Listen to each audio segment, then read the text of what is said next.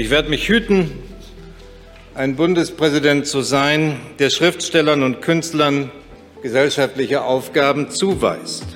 Denn das ist es ja gerade, was uns, was unsere offene Gesellschaft ausweist, dass sie Literatur und Kunst nicht auf irgendwelche Ziele verpflichtet, auch nicht auf Demokratie, auch nicht auf Vernunft oder eine bestimmte Vorstellung vom guten Leben.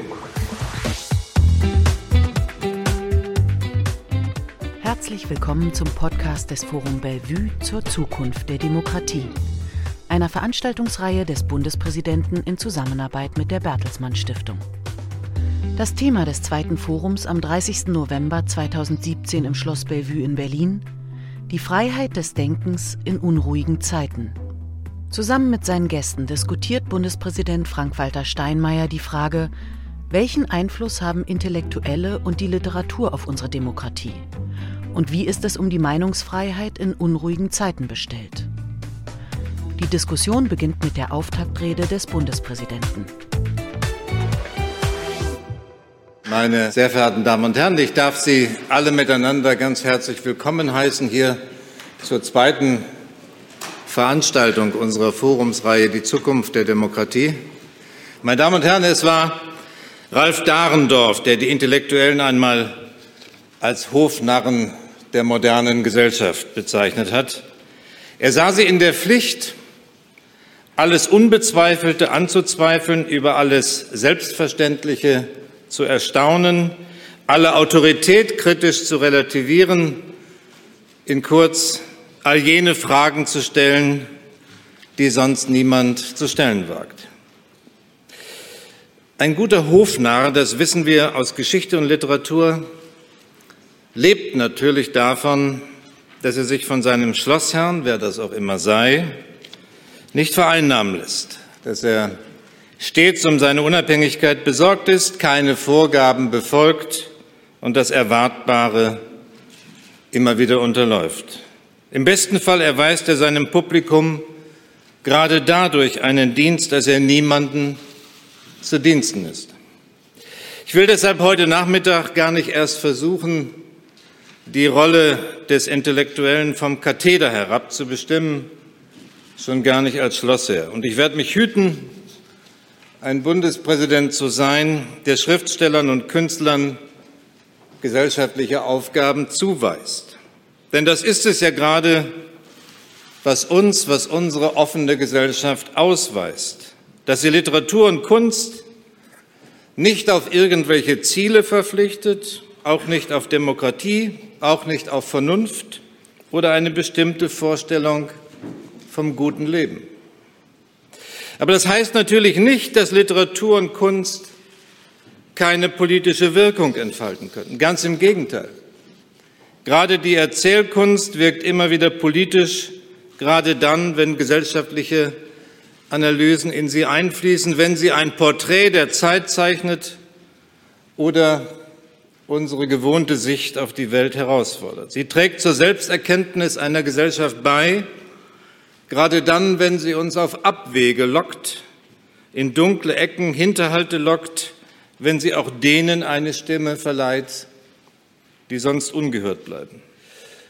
Aus all den Gründen, meine Damen und Herren, ist es kein Zufall, dass wir heute Schriftsteller eingeladen haben. Sie sind ganz besonders betroffen, wenn die Freiheit des Wortes und der Rede angefochten wird, wenn die Politik Geschichten erfindet, und Literatur Wahrheit sagen muss mit ihren der Literatur zur Verfügung stehenden Mitteln. Und sie können uns als Meister des Wortes vielleicht am ehesten helfen zu verstehen, was da gerade geschieht mit uns und um uns herum. Unsere Gäste, so unterschiedlich ihre Biografien und ihre Werke auch sind, haben eines gemeinsam. Sie alle sind preisgekrönte Schriftsteller, Geschichtenerzähler, die in diesem Jahr neue Bücher herausgebracht haben, Romane und Erzählungen, die mit überraschenden Perspektiven aufwarten und alle drei ein großes Echo ausgelöst haben. Sie alle sind aber auch engagierte Beobachter, die sich immer wieder einmischen in gesellschaftliche Debatten. Mein erster Gast wurde in Bombay geboren, lebt seit vielen Jahren in New York, der Stadt, in der auch viele, ich weiß nicht, vielleicht sogar die meisten seiner Romane spielen. Er weiß aus eigener Erfahrung, was es für einen Schriftsteller bedeutet, von religiösen Eiferern mit dem Tod bedroht und zu einem Leben im Untergrund gezwungen zu werden. Immer wieder hat er die Freiheit der Rede als unveräußerliches, universales Gut verteidigt, verteidigt gegen religiöse Intoleranz und autoritäre Machthaber, aber auch gegen die Gesinnungswächter in liberalen Gesellschaften. Die Begrenzung der Meinungsfreiheit, hat er einmal gesagt, ist nicht nur Zensur, sie ist ein Angriff auf die menschliche Natur. Denn das, was den Menschen zum Menschen mache, sei gerade seine Fähigkeit, Geschichten zu erzählen.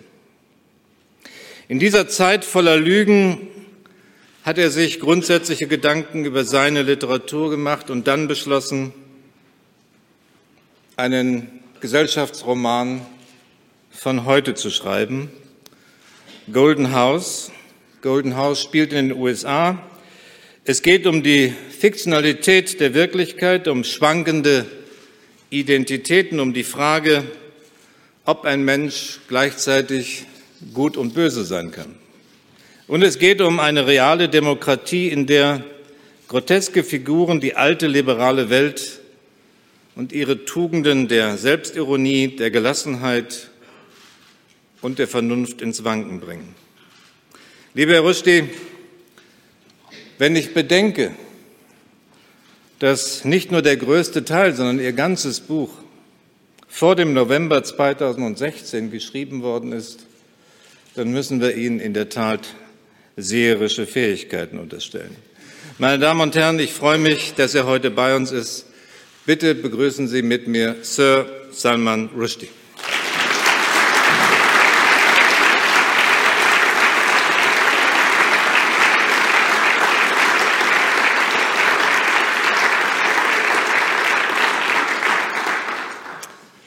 Mein zweiter Gast ist in Wien geboren, lebt seit vielen Jahren hier in Berlin. Sie schreibt nicht nur Literatur, sondern, wie ich finde, kluge, aufregende, manchmal auch wütende Essays, ist bekannt dafür, ich zitiere, die Goschen aufzureißen, sich dabei auch nichts verbieten zu lassen, so sagt sie das jedenfalls über sich selbst. Von Künstlern erwartet sie, dass sie Gebrauch von der Demokratie machen, gerade weil sie im öffentlichen Diskurs eben eine besondere Rolle einnehmen können. Die einzige Kraft, die wir haben, schreibt sie, ist unsere Stimme und unsere Verletzlichkeit. Wir sind komische Käuze in stillen Kammern. Wir nehmen uns viel Zeit für seltsame, altmodische Gedanken. Wir haben und wir brauchen Abstand Genau das ist unsere Expertise, die Voraussetzung für einen anderen, hoffentlich freieren Blick. Herzlich willkommen, Eva Menasse.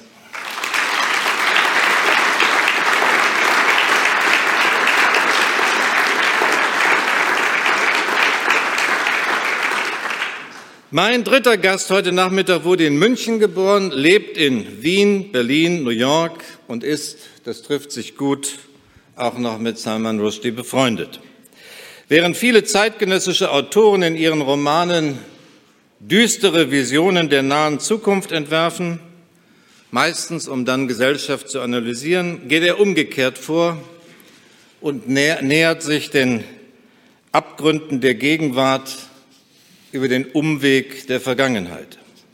In seinem neuen Werk verschiebt er die historische Figur des Till Eulenspiegel in die Zeit des Dreißigjährigen Krieges und macht seinen Till unter anderem zum Hofnarren, zu einem Freigeist in Zeiten des Umbruchs. Meine Damen und Herren, wir alle wissen, er vermisst nicht nur die Welt immer wieder neu, er ist ein großer Romanist und Humorist. Bitte begrüßen Sie mit mir ganz herzlich Daniel Kehlmann.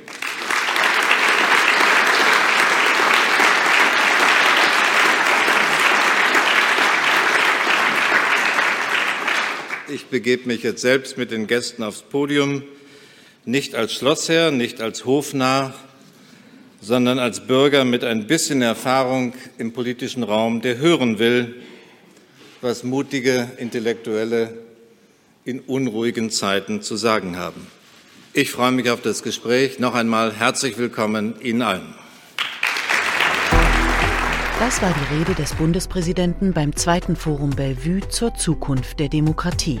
Es folgt die Debatte zum Thema mit dem indisch-britischen Schriftsteller Sir Simon Rushdie, mit der österreichischen Schriftstellerin Eva Menasse und mit dem deutschen Autor Daniel Kehlmann. Die Debatte wird moderiert von Lucia Braun. Ja, auch von meiner Seite einen sehr schönen Nachmittag hier an diesem sonnigen Tag im Schloss Bellevue. Und ich freue mich sehr auf die Runde und möchte nochmal meinerseits ganz herzlich begrüßen Frank-Walter Steinmeier, Sir Salman Rushdie, Eva Menasse und Daniel Kehlmann. Herzlich willkommen.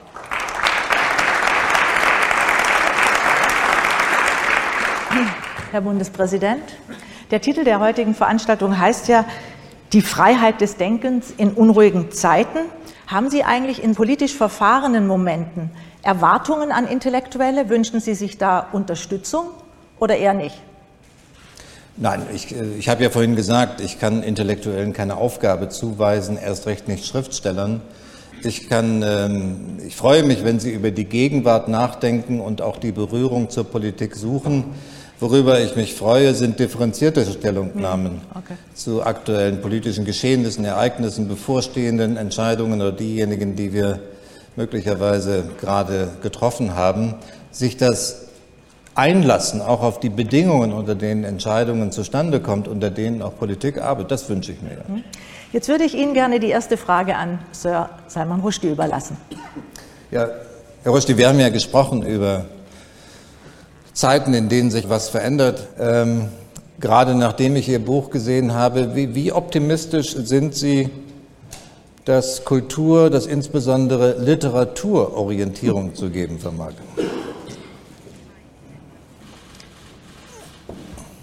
First of all, Mr. President, may I say, Daniel and I have just arrived from the United States. Möchte ich darauf verweisen, dass ich ja gerade erst aus den USA eingetroffen bin und dass es wunderbar ist, auf einen Präsidenten zu treffen, der gerne über Bücher spricht.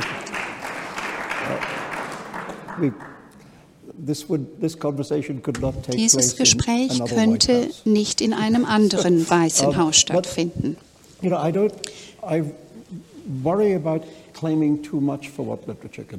Ich äh, hüte mich davor zu behaupten, dass die Literatur zu viel tun kann. Sehr selten kann ein Buch einen gewaltigen, durchgreifenden gesellschaftlichen Wandel bewirken. Vielleicht Onkel Toms Hütte. Das hatte eine sehr durchschlagende Wirkung auf die Frage der Sklaverei. Die meisten Bücher haben eine solche Wirkung nicht. Was Bücher meiner Meinung nach tatsächlich tun können, vor allem in Zeiten wie diesen, ist eine Vision der Wahrheit und der Realität zu geben in Zeiten, wo sie so vermischt werden.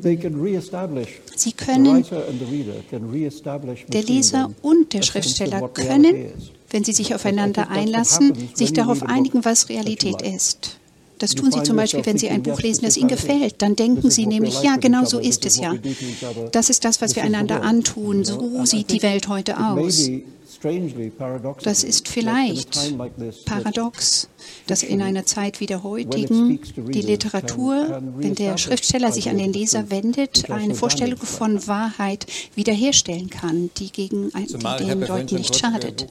Sie verunsichern Ihre Leser ja auch immer wieder, indem Sie die Hauptfigur des Buches eben nicht nur als böse bezeichnen, sondern Sie gewinnen ihm ja auch durchaus, je mehr man im Buch fortschreitet, auch positive Seiten ab.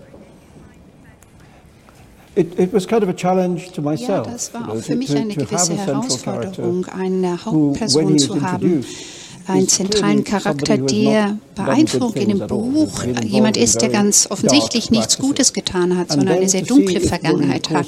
Und dann festzustellen, dass im Verlauf der Geschichte, die ich erzähle, äh, es mir gelingt, bei den Menschen ein Gefühl des Mitgefühls zu erzeugen. Ich weiß nicht, ob mir das gelungen ist, aber zumindest habe ich das versucht. An den Leser Macht es euch nicht so einfach im Urteil? Yeah, I mean, I think Ja, ich denke ja, dass wir in Zeiten leben, wo es fast unmöglich ist, ein Urteil zu fällen. Die Welt ist so auf den Kopf gestellt. Alles, das äh, den Eindruck einer rationalen Entscheidung äh, erweckt, äh, stellt sich dann als das Gegenteil heraus. Es gibt drei Länder, in denen ich mein Leben verbracht habe. Indien, das Vereinigte Königreich und die USA. Diese drei Länder befinden sich alle in einem solchen Zustand, äh, der gekennzeichnet ist von außergewöhnlich umfassendem Wandel und nicht unbedingt in eine gute Richtung. Ähm, Sie haben wie kaum ein anderer Schriftsteller äh, dramatische Erfahrungen gemacht mit autoritären Regimen. Warum haben gerade autoritäre Regime so Angst vor Literatur? Ich glaube, dass das damit zu tun hat, dass äh, die Schriftsteller eine Stimme haben, äh, die niemandem gehört. Die gehört keiner Interessensgruppe. Das ist eine Person, die das sagt, was sie denkt. Und normalerweise sind autokratische äh, Regimes Regime, die versuchen, die Geschichte zu bestimmen, äh, die den Menschen versuchen zu sagen, was sie zu denken haben. Und dann kommen diese störenden, nervenden Leute, die sich weigern, diese Kontrolle der Geschichte, die allen erzählt wird, äh, zu akzeptieren. Das ist nichts Neues, das haben wir überall in der Geschichte zu sehen gehabt. Über Jahrtausende hinweg hat es Schriftsteller gegeben, die äh, in Opposition zu den Tyrannen gestanden haben. Wie wird Ihre Stimme heute in Amerika gehört? Welche Reaktion hatten Sie auf Ihr Buch? Ah. Um, ich glaube, die Reaktion war ganz gut. Ja, ganz gut, mit Ausnahme der New York Times. Obwohl ich die New York Times äh, immer wieder verteidige, ähm, das waren keine Fake News, als sie mein Buch äh, einer äh, Kritik unterwarf. Ich glaube, insgesamt habe ich, lässt sich sagen, dass ich eine gute Reaktion auf mein Buch gefunden habe. Für mich ist Amerika nicht wie eine Gesellschaft, die so viel Aufmerksamkeit auf kreative Schriftsteller äh, verwendet. Was das anbetrifft, da ist Europa sicherlich ganz anders. Dort glaubt man, dass die Schriftsteller eine Stimme haben, denen die Menschen Gehör schenken sollten.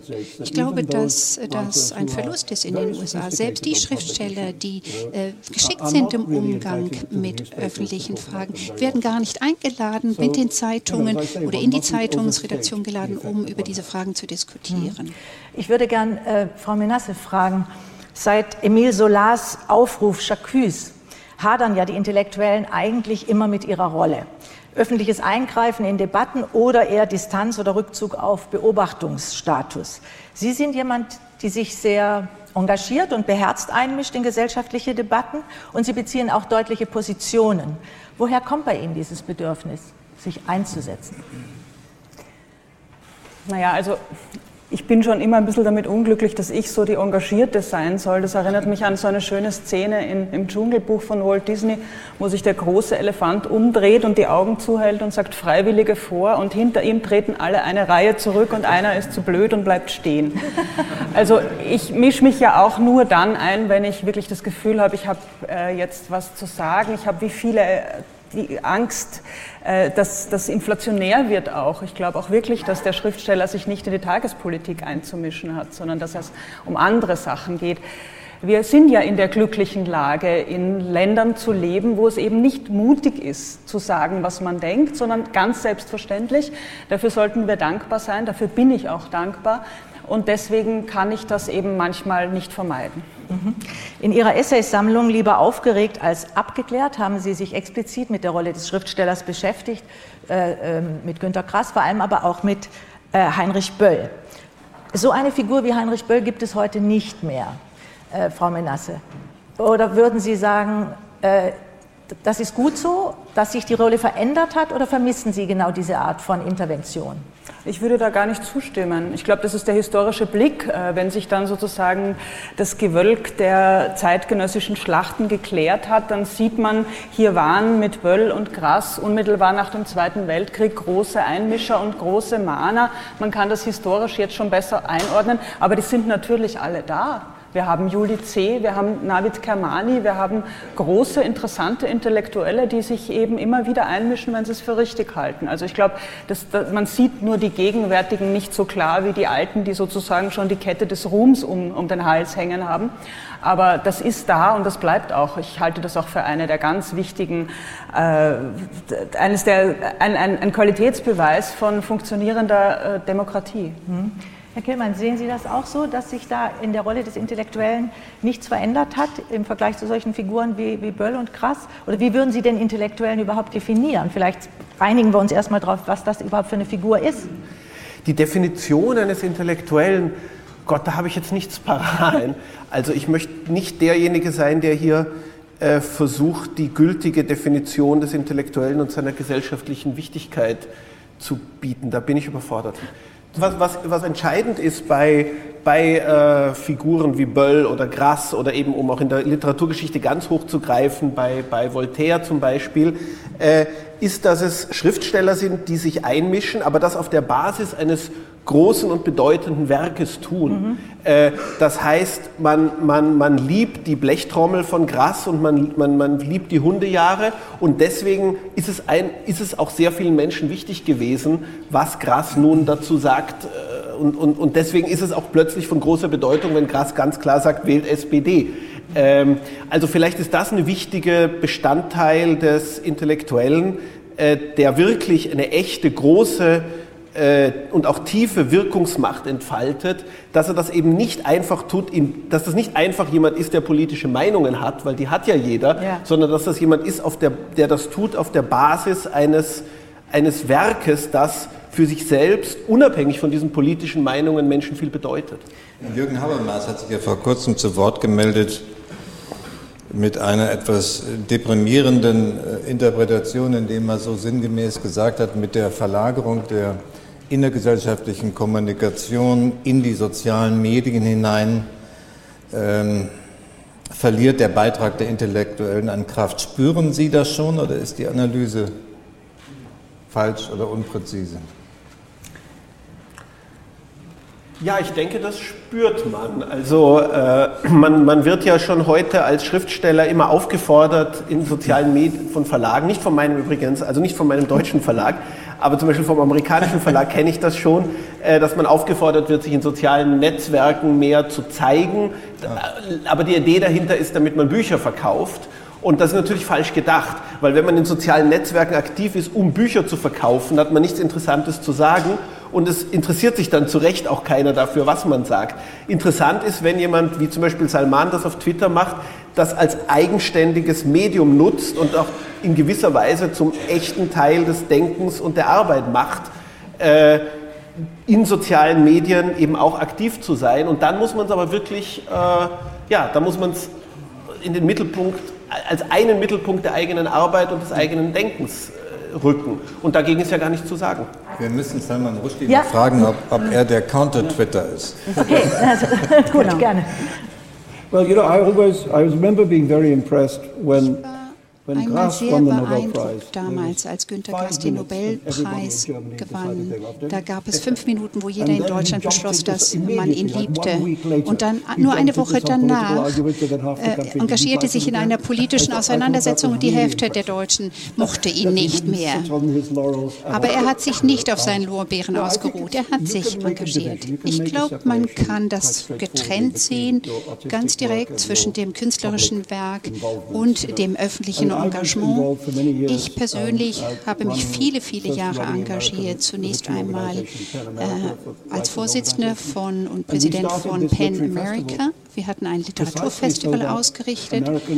Wir haben das gemacht, damit amerikanische Schriftsteller zusammengebracht werden konnten mit Schriftstellern aus der westlichen Welt in New York, um dann über wichtige Fragen zu diskutieren. Denn damals, als wir damals damit begannen, das war nicht lange nach den Anschlägen äh, von 9-11, da schien es eine echte Spaltung zu geben zwischen der öffentlichen Meinung in Amerika und der in der restlichen Welt. Und unser Eindruck war, dass das gut, nicht gut war für keine der beiden Seiten. Wir wollten es auf intellektueller Ebene deshalb versuchen, beide Seiten zusammenzuführen und eine Diskussion dadurch auszulösen. Das war ein wunderbarer Erfolg, denn die Öffentlichkeit äh, suchte ja durchaus diese äh, Auseinandersetzungen, diesen Austausch und hat deshalb reagiert darauf, auch über Kultur- und Sprachbarrieren hinweg. Ja, ich glaube, dass Schriftsteller das tun können und das äh, behindert ihre Arbeit auch nicht. Intensiv soziale Medien nutzen.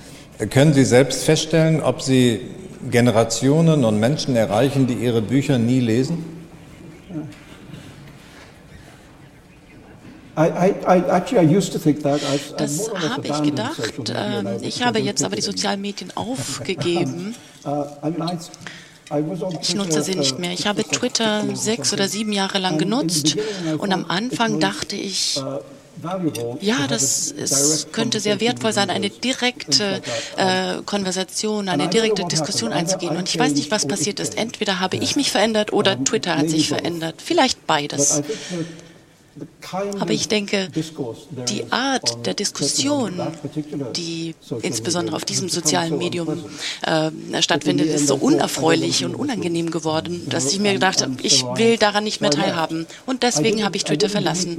Ich war ganz positiv gestimmt äh, diesen sozialen Medien und neuen Medien gegenüber, aber jetzt nicht mehr ganz so positiv. Auf eine Figur, glaube ich, können wir uns äh, einigen, die eben der Bundespräsident in seiner Rede auch angesprochen hat, äh, um die es in ihrem neuen Roman geht, nämlich um den Narren.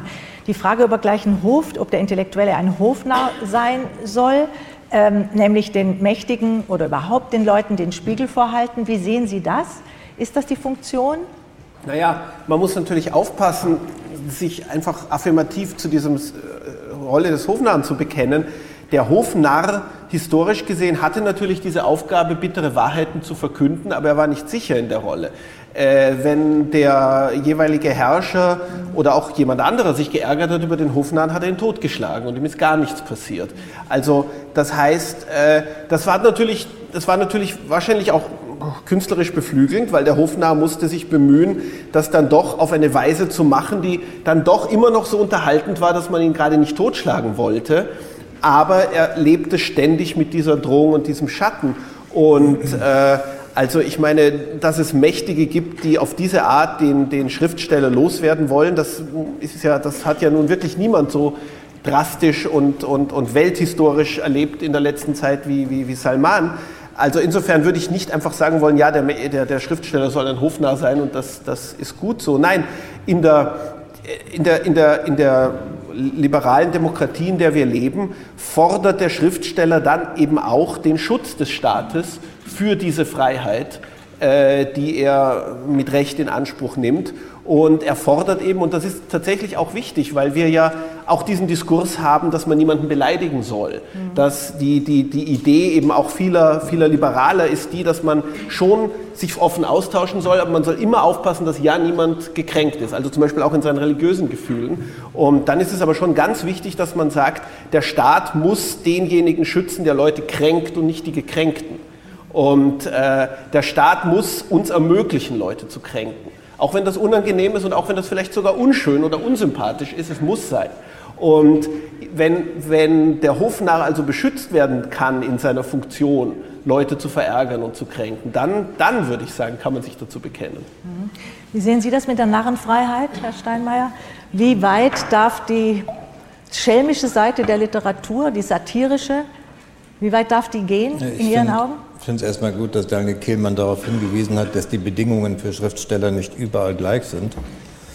Wenn wir von hier aus einen Blick äh, etwa im Augenblick in die Türkei richten, dort sind die Bedingungen völlig anders und äh, der Mut, den viele ja nicht nur haben, sondern auch gezeigt haben, mit bitteren Folgen für Dennis Yücel und andere, äh, ist uns allen bekannt. Aber selbstverständlich brauchen wir hier auch diejenigen, die in der Lage sind, willens sind, ähm, gegen den Strich zu bürsten. Es gibt ja viele Initiativen, es gab Solidaritätsschreiben, es gab Protestmärsche, gerade gegen die Verhaftung äh, in der Türkei.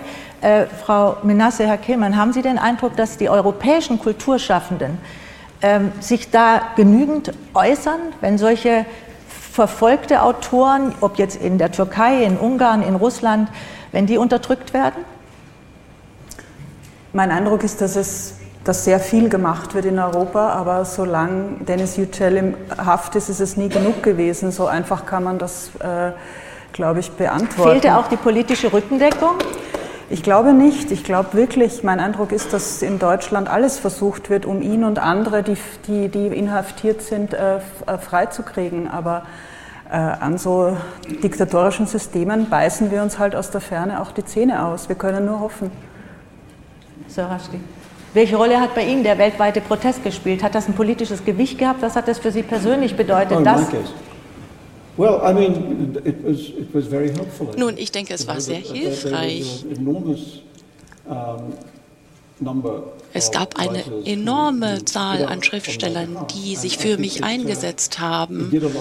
Und ich denke, das hat die öffentliche Meinung im Westen beeinflusst, aber auch in der arabischen Welt.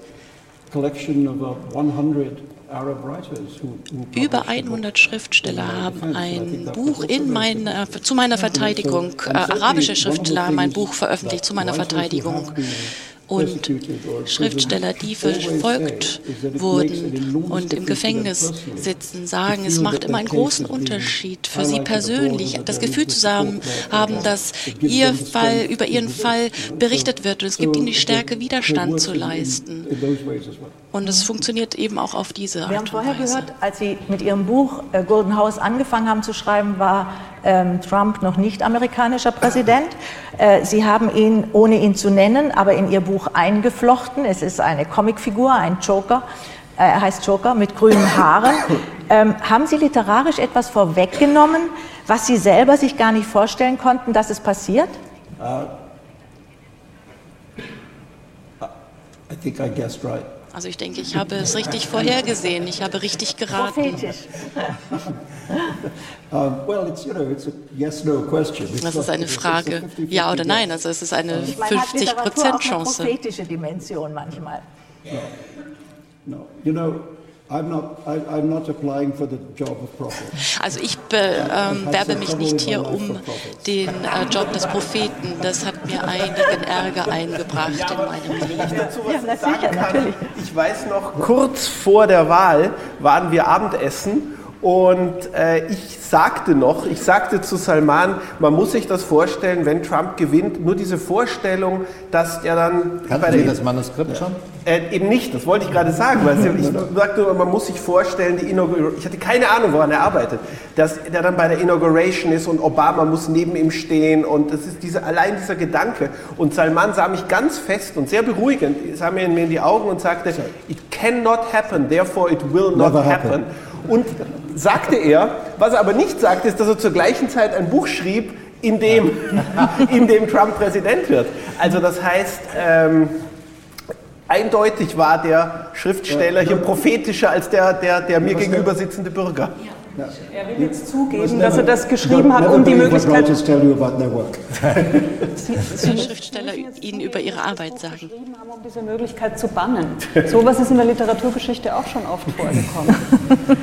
Nehmen wir das Buch von Margaret Atwood, ja? Der Handmaid's Tale, vor mehr als 30 Jahren geschrieben, heute ja. so prominent wie nie und so, so aktuell wie nie, weil es so scheint, als wäre die Geschichte dem Buch hinterhergekommen. Ich glaube schon, dass, mhm. ich glaube nicht unbedingt, dass Schriftsteller Propheten sind, aber dass sie, dass sie so gesellschaftliche Stimmungen, die ja immer schon viel länger in der Luft liegen, aufnehmen und in eine maximal verrückte Vision packen, so wie The Handmaid's Tale oder wie Ihr Buch.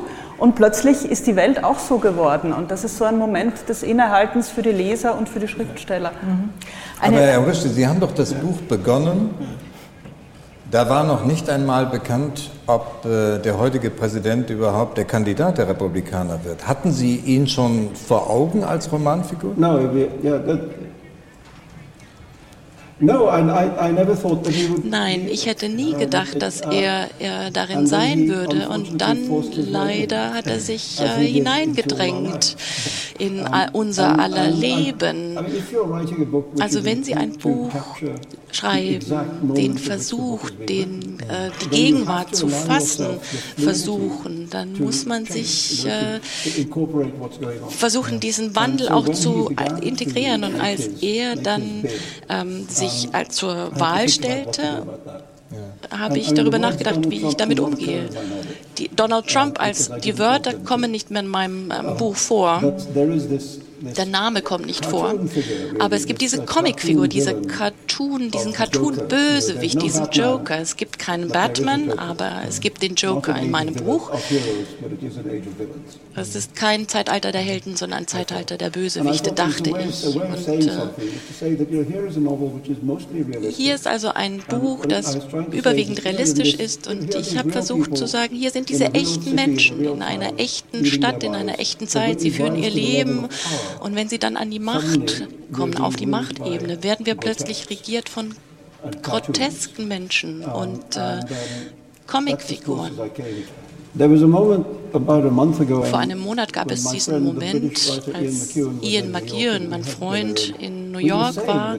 Und wir haben darüber gesprochen, wenn wir uns diese Geschichte ausgedacht hätten im letzten Jahr und das unseren Verlegern vorgelegt hätten, dann hätten die gesagt, nein, das ist absolut unglaublich, schreibt doch etwas Realistischeres. Aber wir leben jetzt in diesem Moment, da die Wahrheit doch merkwürdiger ist als die Fiktion. Das ist die Zeit, in der wir leben und das ist, äh, macht es uns sehr schwer, uns Autoren. Sagen, Herr Rushdie, Sie haben sich ja nicht nur an der Person des Jokers abgearbeitet, sondern vor allen Dingen Sie schreiben ja eigentlich über den Prozess, bis es dahin kommt.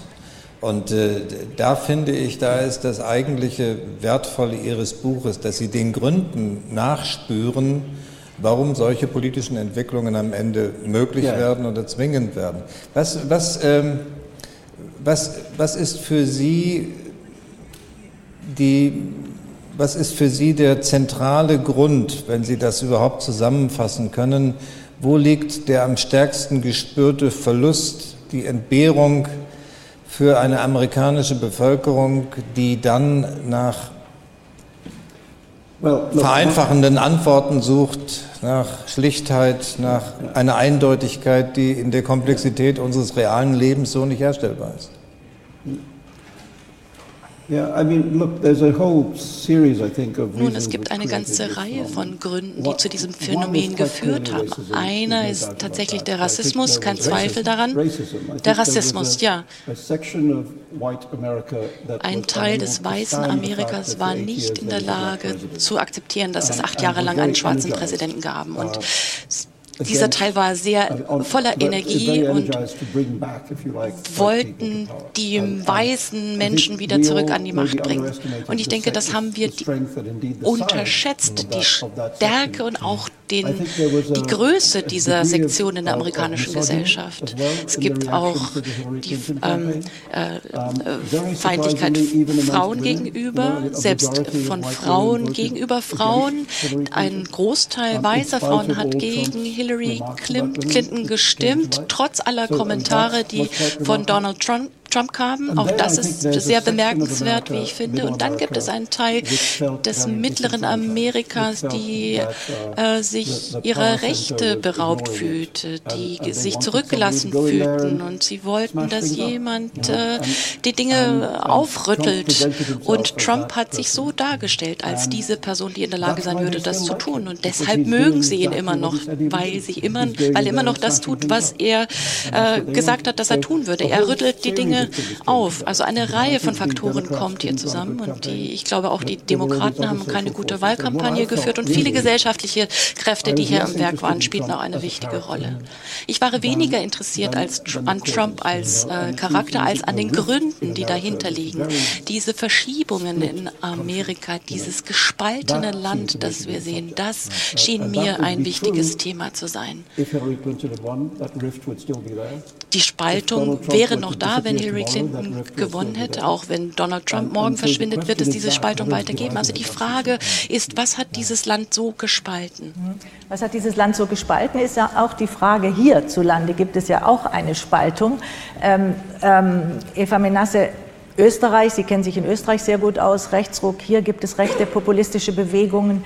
Ähm, wie sehen Sie als Schriftstellerin diese Spaltung der Gesellschaft, die auch in unserem Land spürbar ist und immer deutlicher wird?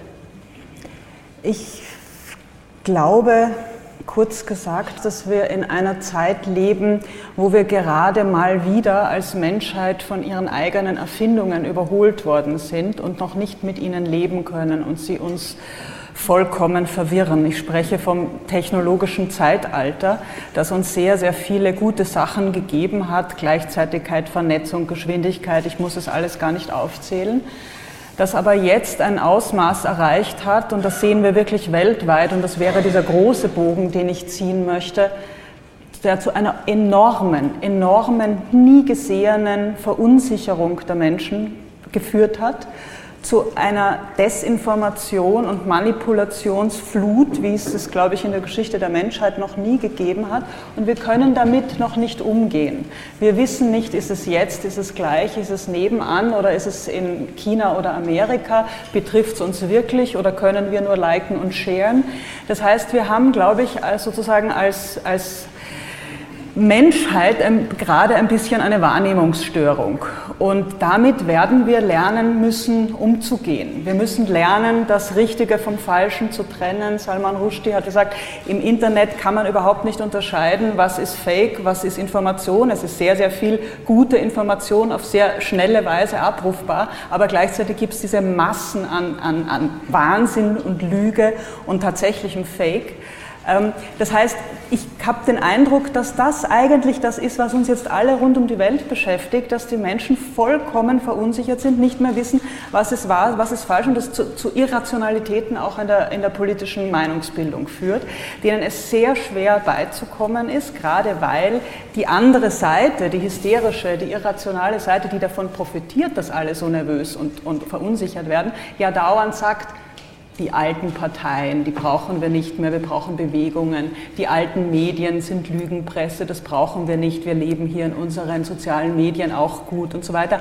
Das heißt, diese, in diesem in diesem Wirbel sind wir gerade und der verbindet ganz viele äh, Phänomene, die wir politisch sehen. In Österreich geht das schon alles sehr viel länger, aber es radikalisiert sich im Moment auch eben in so einem ganz unangenehmen, gewaltsamen Aspekt. Also es, es werden jetzt, früher sind wir, äh, haben wir alle Shitstorms bekommen, äh, es gibt eine Tendenz zur Sippenhaft. Ich weiß nicht, ob die besonders österreichisch ausgeprägt ist, aber es braucht nur mein Name oder der meines Bruders in der Zeitung stehen. Dann gibt es sofort so eine Flut von wirklich ganz üblen Kommentaren, die dann die, die, die guten bürgerlichen Zeitungen auch zulassen. Das ist in Deutschland zum Beispiel anders, da wird das rausgefiltert.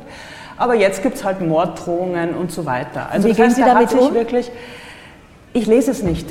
Ich lese es nicht. Ich versuche mich darauf zu konzentrieren, was die analoge Welt ist. Und wenn ich in die analoge Welt da rausgehe und schaue, dann, dann funktioniert die Müllabfuhr, das Krankenhaus, die sozialen Sicherungssysteme, auch die Politik funktioniert wunderbar in Deutschland, auch selbst wenn es da gerade ein bisschen in Wien, sagen wir, Brösel gibt hinter den Kulissen. ähm, Brösel? Das, Brösel, ja. Das darf ich benutzen. Ja, das dürfen Sie. also kurzum, äh, wenn, man, wenn man sich abschaltet aus diesen, aus diesen Systemen, aus den digitalen Fluten, dann merkt man plötzlich, dass eigentlich die Welt genauso beeindruckend, gefährlich, kriminell, aber auch funktionell ist, wie sie auch vor ein paar Jahren war. Aber verändert sich denn in diesem Wettbewerb der Fiktionen das Schreiben eines Schriftstellers?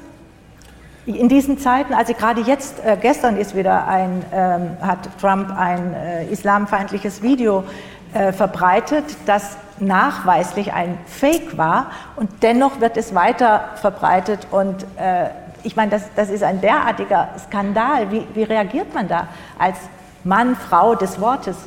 Also zunächst würde ich das mal auch gerne unterstützen, was, was Eva gerade gesagt hat. Äh, ich habe mich jetzt wirklich sehr für meinen Roman sehr intensiv mit den Religionskriegen beschäftigt, mhm. mit den Zeit der Religionskriege im 17. Jahrhundert. Und etwas, was diese unglaubliche, lang ausgedehnte hysterische, extreme Feindseligkeit auch hervorgebracht hat, war natürlich, dass die Welt plötzlich überflutet war mit Druckschriften.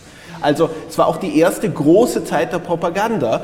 Die Druckerpresse war noch nicht alt, die gab es seit, gab's einer Weile, aber noch nicht einer langen Weile. Und plötzlich äh, hat man, haben das alle Seiten benutzt, um ununterbrochen Propaganda zu drucken und ja, das Land damit zu überfluten. Und es, ist eine, es war eine ähnliche Verwirrung, wie wir sie heute erleben, hinsichtlich dessen, was man glauben kann und soll und was wahr ist. Und es hat zu, einem, zu einer ausgedehnten Zeit furchtbarer Kriege geführt, von denen sogar der 30er-Krieg ja nur ein Teil war. Man, das können wir uns heute nicht mehr leisten, eine, eine solche Zeit der Kriege, auch dessen, angesichts dessen, wie sich die Waffen verändert haben.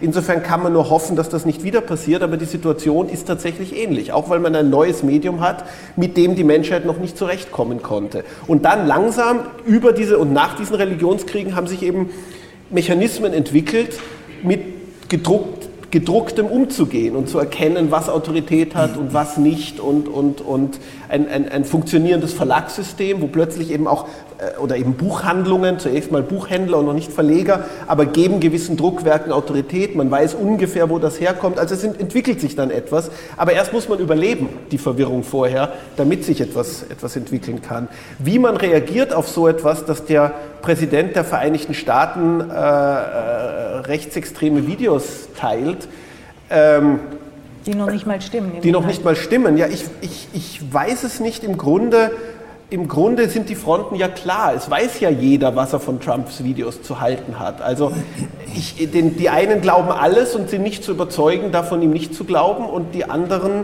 äh, die anderen glauben ihm nichts. Aber wie man an diese Leute herankommt, die ihm alles glauben. Mir hat ein junger Mann in Amerika erzählt, er, er spricht nicht mehr mit seinem Vater, weil sein Vater Trump gewählt. Ich habe gefragt, warum. Er sagte, sein Vater Trump gewählt, weil er Krebs hat und Angst hatte, Hillary will ihm die Krankenversicherung abschaffen. Dann habe ich gesagt, ja, aber Moment, das Gegenteil ist doch der Fall. Die Republikaner wollen doch die Krankenversicherung abschaffen. Sagt er, ja, das, sagt er, das sagen die alten Medien, das glaubt er nicht, sein Vater. Aber die Frage ist, abgesehen davon, dass das natürlich lustig ist, ist die Frage, wie kommt man überhaupt noch wie ist überhaupt noch funktionierende Demokratie möglich unter Umständen, wo man einen Teil der Bevölkerung überhaupt nicht mehr erreicht mit, mit sachlicher Information? Ich weiß es nicht. Sehen Sie denn die Demokratie in Amerika in Gefahr? Ja, also, wollen wir jetzt nicht anfangen, aber. Ja, ja nicht in Gefahr, dass es morgen zusammenbricht, aber ich würde schon sagen, dass es auch hier um einen echten Angriff auf die Grundprinzipien der Demokratie handelt. Das beginnt mit der Pressefreiheit. Jeder, der Geschichte, sich mit der Geschichte beschäftigt hat, weiß, dass das Erste, was jemand versucht, wenn er autoritär regieren will, ist, äh, die Leute dazu zu bringen, dass sie das glauben, was man ihnen sagt. Und dann kann man sagen, glaub nicht an das, was die anderen sagen. Ich bin der Hüter der Wahrheit. Und in dem Moment, wo sie in der Lage sind, das zu sagen, haben sie sich schon auf den Weg begeben, äh, an dessen Ende der autoritäre Führer steht. Und das ist genau das, ehrlich gesagt, was in Amerika zurzeit passiert. Trump ähm, produziert hier jeden Tag etwas Abscheuliches und er leidet unter keinen Auswirkungen. Es hat keine negativen Auswirkungen für ihn. Er kann all diese Dinge sagen. Er kann einen Kandidaten in Alabama unterstützen, der der Pädophiler ist. Nichts geschieht. Und warum passiert nichts? Die Menschen, die ihn unterstützen, glauben an das, was er sagt und deshalb macht ihm das nichts aus. Und die Partei, zu der er ja gehört, die ergreift auch keine Schritte gegen ihn. Äh, Sartre hat gesagt, die äh, Intellektuellen können nicht mehr für jemand schreiben, sie können nur, nur über etwas schreiben und das sollten sie so tun, dass die Leser ihre eigenen Interessen erkennen. Finden Sie das einen kühnen oder einen pathetischen Gedanken? Ich misstraue Menschen, die immer automatisch, die behaupten, dass sie für jemanden sprechen. Denn ich, damit habe ich ein echtes Problem. Ich glaube, es, es geht nicht. Ich habe ein Problem damit, wenn jemand sich hinstellt und sagt, ich bin die Stimme von. Das sagte er ja nicht mehr für jemanden schreiben. sondern über etwas schreiben, aber so, dass die Leute sich sozusagen, also dass sie einen Erkennungsprozess durchmachen. Nicht, dass der Schriftsteller für jemand schreiben soll. Mir ist es natürlich lieber, wenn die Leute mir zustimmen, als wenn ich sage, ich spreche für euch. Uh, Manchmal passiert es, nicht immer. Ich glaube, dass manchmal die Gefahr besteht bei Schriftstellern, die sehr prominent werden, dass sie dann zu einer Art staatlichen äh, Symbol werden, zu dem der Stimme des Landes. Äh, Amos Oz zum Beispiel, für diese Menschen ist es sehr schwierig. Jedes Mal, wenn er den Mund aufmacht, wird er zur Stimme Israels. Und das macht es für ihn sehr, sehr schwer. Er ist ein kreativer Künstler, sagt er, er ist nicht die Stimme des Volkes. Aber das passiert gelegentlich. Und manchmal glauben einige Schriftsteller irrtümlicherweise, dass sie die Stimme des Volkes sind. Und das ist nicht gut für die Schriftsteller. Was ich so großartig an der Literatur finde, das ist, ist, dass es die Stimme eines Einzelnen ist, die für sich spricht. Und wenn die Menschen sich dem anschließen können, dann hören sie, in dem Fall, in dem sie etwas hören, was ihnen gefällt, dann ist das großartig. Aber die Flagge äh, zu wählen und zu sagen, ich spreche für den und für den, nein. alle hinten für das Gruppenfoto standen, sagte Eva zu mir leise, sagte, wenn ich auf so einem Gruppenfoto, einem so offiziellen Foto stehe, habe ich immer einen Albernheitsanfall. Entschuldige, dass ich das erzähle. Der Grund, warum ich das zitiere, ist, das macht den Schriftsteller aus. Der Schriftsteller ist der, der dann auf dem offiziellen Gruppenfoto einen Albernheitsanfall hat. Und das ist auch das Wichtige. Das heißt, äh, der immer auch die repräsentative Rolle ablehnt. Ähm, nicht, sich nicht vereinnahmen und lassen sich, sich nicht vereinnahmen lässt, eben auch nicht von der repräsentativen Rolle, die an ihn herangetragen wird, selbst wenn er, wie Amos Oz, viel Wichtiges und Gutes zu, zu sagen hat. Und äh, das ist diese, diese Doppelnatur des, des, des Autors oder überhaupt des Künstlers, äh, dass äh, er muss immer auch derjenige sein, der im entscheidenden Moment den, den Albernheitsanfall hat. Mhm. Aber ich wollte hast, was zu diesem... Hast du denn, hast, haben Sie denn den Eindruck, ähm, dass Sie als Künstler, als Schriftsteller in dieser repräsentativen Rolle nicht nur gebraucht, auch missbraucht werden? Äh, die nicht missbraucht ist ein zu starker Ausdruck, äh, sondern eben wie im Fall von, von, von Amos Oz, äh, aus, guter, aus guten Absichten, aus, guten, äh, aus, aus rein guten Absichten heraus in eine problematische Rolle gedrängt. Dass man Amos Oz als die Stimme des guten Israel ansieht, ist ja kein Missbrauch in dem Sinn, dass ihm da jemand etwas antut, äh, aber gleichzeitig ist es schon etwas, was für ihn wahrscheinlich in, in vieler Hinsicht in seiner kreativen Arbeit, in den unmittelbaren äh, Impulsen, die man, da, die man braucht, um kreativ arbeiten zu dürfen und zu können, schwierig ist. Das heißt, äh, diese repräsentative Rolle, die immer, die, die, ja, es tut einem da keiner etwas an, sondern das ist eigentlich was Schönes, dass Menschen auch auf Amos Oz hören äh, oder auf, auch auf andere Schriftsteller um etwas, über, um etwas zu erfahren und zu verstehen, auch über die Welt und auch über die Politik. Aber es kann nur bis zu einem gewissen Grad funktionieren. Ja, aber das, das hat sich ja bei Amos Oz auch verändert. Ich meine, der ist ja selbstbewusst genug. Ich glaube gar nicht, dass er leidet. Aber äh, ich meine, in den, in den, sagen wir, vor 20, 25 Jahren, als er der gefeierte Schriftstellerstar in Israel war, da hatte er diese repräsentative Funktion. Inzwischen ist er doch eigentlich wirklich eher die Sprache derjenigen, die den Eindruck haben, dass sie in der aktuellen Regierungspolitik so nicht mehr vorkommen. Ne? Ich meine, der ist ja nicht mehr sozusagen, er schwimmt ja nicht unbedingt wie der Fisch im Wasser der Nein. gesamten israelischen Gesellschaft und insofern ist er nicht repräsentativ, sondern äh, seine Rolle ist vielleicht heute eine sehr viel politischere geworden. Ja, Amos kann sich, glaube ich, gut um sich selbst kümmern. Ich glaube, dass es Momente gibt, wo Schriftsteller sich als Gruppe zusammengefunden haben und wo das auch sehr effektiv gewesen ist. Und wir finden uns ja heute hier in Berlin zusammen und deshalb kann man die Gruppe 47 erwähnen. Das war in der Zeit nach dem Zweiten Weltkrieg und sie hat einen wichtigen Schritt gespielt bei dem Wiederaufbau der deutschen Literatur. Also manchmal können Schriftsteller sich zusammenfinden im Interesse einer Sache.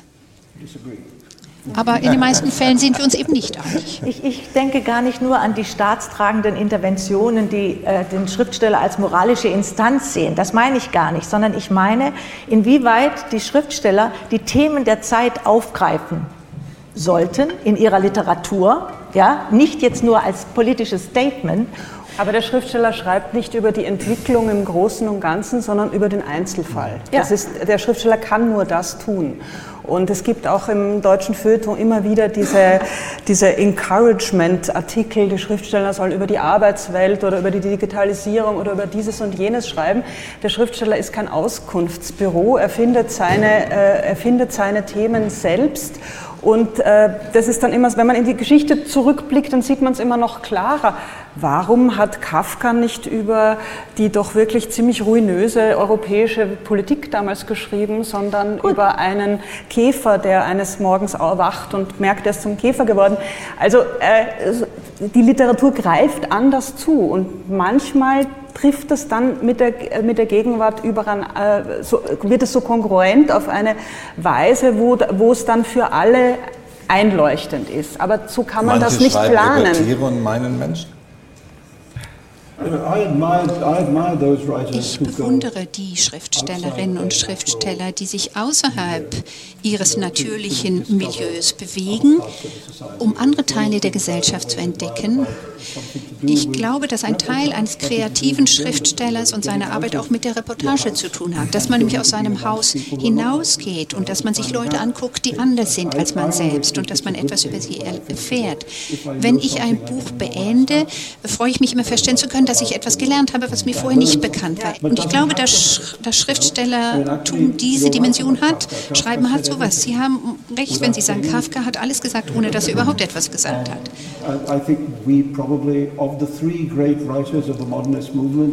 Von den drei großen modernen Schriftstellern, Joyce, Kafka, ähm, haben, glaube ich, äh, alle Kafkas Universum bewundert. Ich glaube, er war ehrlicher als viele andere, die kolossale soziale Gesellschaftsromane geschrieben haben und alles äh, äh, wiedergeben haben, was in der Gesellschaft passiert ist. Auch Kafka also hat es am besten getroffen. Es ist sehr schwer, in die, in die eigentliche Gesellschaft einen Blick darauf zu werfen, da wir in den allerseltensten Fällen Millionäre sind. Ähm, und äh, wie Salman Rushdie gerade gesagt hat, jeder Mensch ist, hat, spielt jeden Tag viele verschiedene Rollen. Äh, ich habe das mal versucht in einem ganzen Roman äh, zu beschreiben, wie ein Mensch jeden Tag wer mhm. anderer ist und in allen Phasen seines Lebens. Ich gehe äh, ja ganz normal einkaufen und habe sozusagen die Politik, die, die was Gesellschaft und Politik ist, lernt man am Elternabend genauso gut wie in der Mieterversammlung. Das sind entsetzliche äh, Momente des Lebens, wo man, wo, man, wo man den Kompromiss finden muss mit Leuten, mit denen man eigentlich auf keinen Fall irgendetwas zu tun haben will, die andere Meinungen haben, andere äh, Ressentiments, eine ganz andere Bildung. Und da muss man ja jeden Tag äh, sozusagen auch ein ganz normaler Mensch und Bürger sein, wie Heinrich Böllers mal gesagt hat. Schriftsteller sind auch Bürger, im besten Fall Artikulierte. Ja, äh, wenn ich das noch sagen darf, ja. ich, ich, würde tatsächlich sagen, an dem Vorwurf ist schon was dran.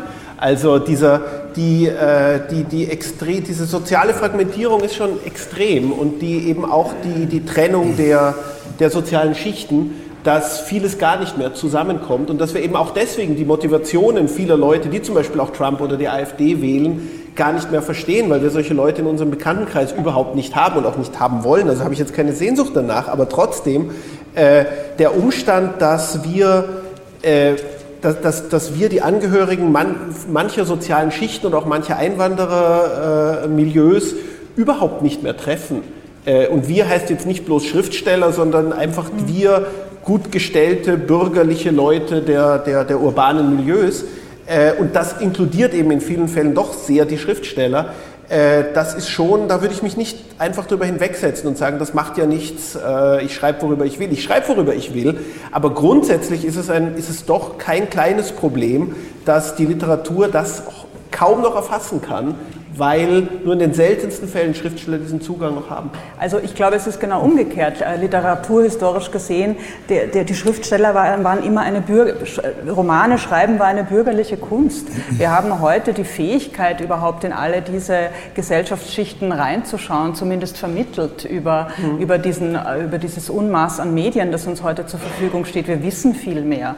Äh, wir können es auch besser finden, wenn wir es genau erforschen wollen. Also ich ja, eigentlich hast du recht, es war immer so. Ja? Wie auch immer. Ich bin sehr froh über diese Diskussion. Ich danke Ihnen sehr. Bevor ich jetzt das Schlusswort an den Bundespräsidenten gebe, danke ich Ihnen in dieser Runde sehr für Ihre Offenheit und Ihre Diskussionsbeiträge und ich bedanke mich natürlich bei Ihnen sehr herzlich für Ihre Aufmerksamkeit. Und jetzt spricht nochmal der Bundespräsident. Ja, meine Damen und Herren, ich äh, wollte Ihnen jetzt eine halbstündige Zusammenfassung dieser Diskussion präsentieren. Nein, das will ich nicht. Ich danke Ihnen fürs Zuhören bis hierher, natürlich dem wunderbaren Podium für eine hoffentlich auch für Sie interessante Diskussion. Und ich will Ihnen, liebe Liz Mohn und Herr de Geuss, ganz, ganz herzlich danken, dass die Bertelsmann Stiftung uns geholfen hat, auch diese Veranstaltung in dieser Form zustande zu bringen. Herzlichen Dank. Das war das zweite Forum Bellevue zur Zukunft der Demokratie. Eine Veranstaltungsreihe des Bundespräsidenten in Zusammenarbeit mit der Bertelsmann Stiftung. Mehr Informationen zu dieser Veranstaltungsreihe finden Sie unter www.forum-bellevue.de.